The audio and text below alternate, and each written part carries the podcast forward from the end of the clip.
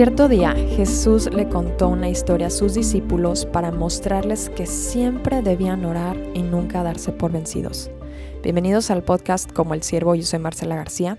¿Y qué historia le contó Jesús a sus discípulos? Vamos a leerla a partir de Lucas 18.1. Había un juez en cierta ciudad que no tenía temor de Dios ni se preocupaba por la gente. Una viuda de esa ciudad acudía a él repetidas veces para decirle, hágame justicia con este conflicto con mi enemigo.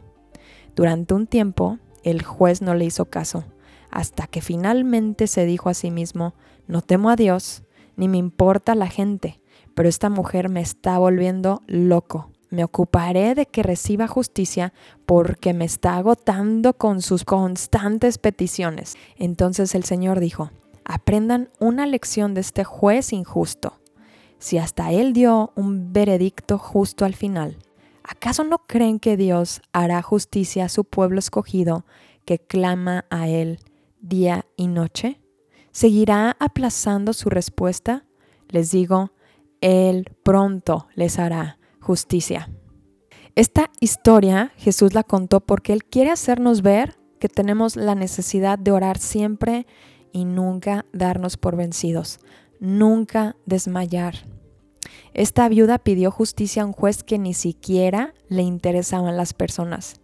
Y esta es una ilustración que si un juez malo le hace justicia a una persona por su constancia en pedir algo que necesita y desea, cuanto más Dios el Padre, que es bueno, santo, compasivo, lento para la ira y grande en misericordia, estará atento a nuestras oraciones y a las peticiones de su pueblo escogido.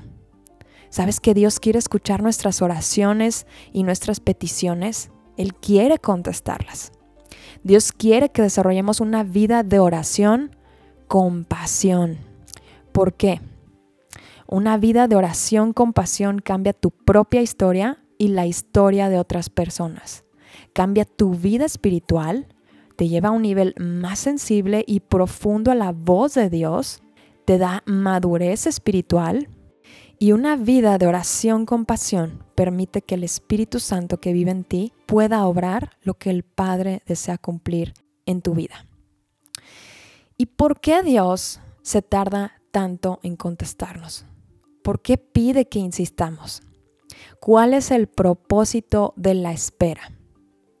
Uno de los propósitos de la espera es que Dios sabe cuándo es el mejor momento para que tu oración sea respondida. Esto no quiere decir que lo dejes en manos de Dios y dejes de orar. Quiere decir que sigas insistiendo en tu petición hasta que Dios la conteste. Recuerda que Él hace todo hermoso a su tiempo y en el tiempo indicado. A través de la espera, Dios cumple sus propósitos buenos y perfectos en nuestra vida. El otro punto es que Dios quiere que te dejes de concentrar en ti y te empieces a concentrar en Él. ¿A qué me refiero con esto? Quiero decirte que la mayoría de las veces cuando nos acercamos a Dios deseando una petición, muchas veces ese deseo que tenemos es una idolatría en el corazón. ¿A qué me refiero con esto? Las peticiones de oración cuando se convierten en idolatría es cuando no somos felices porque esa petición no se cumple en nuestras vidas. Cuando no somos felices porque Dios no nos responde como queremos y al tiempo que queremos. Recuerda que la idolatría en el corazón es cuando hay algo más importante que Dios. Y si tu petición es más importante que Dios, es idolatría.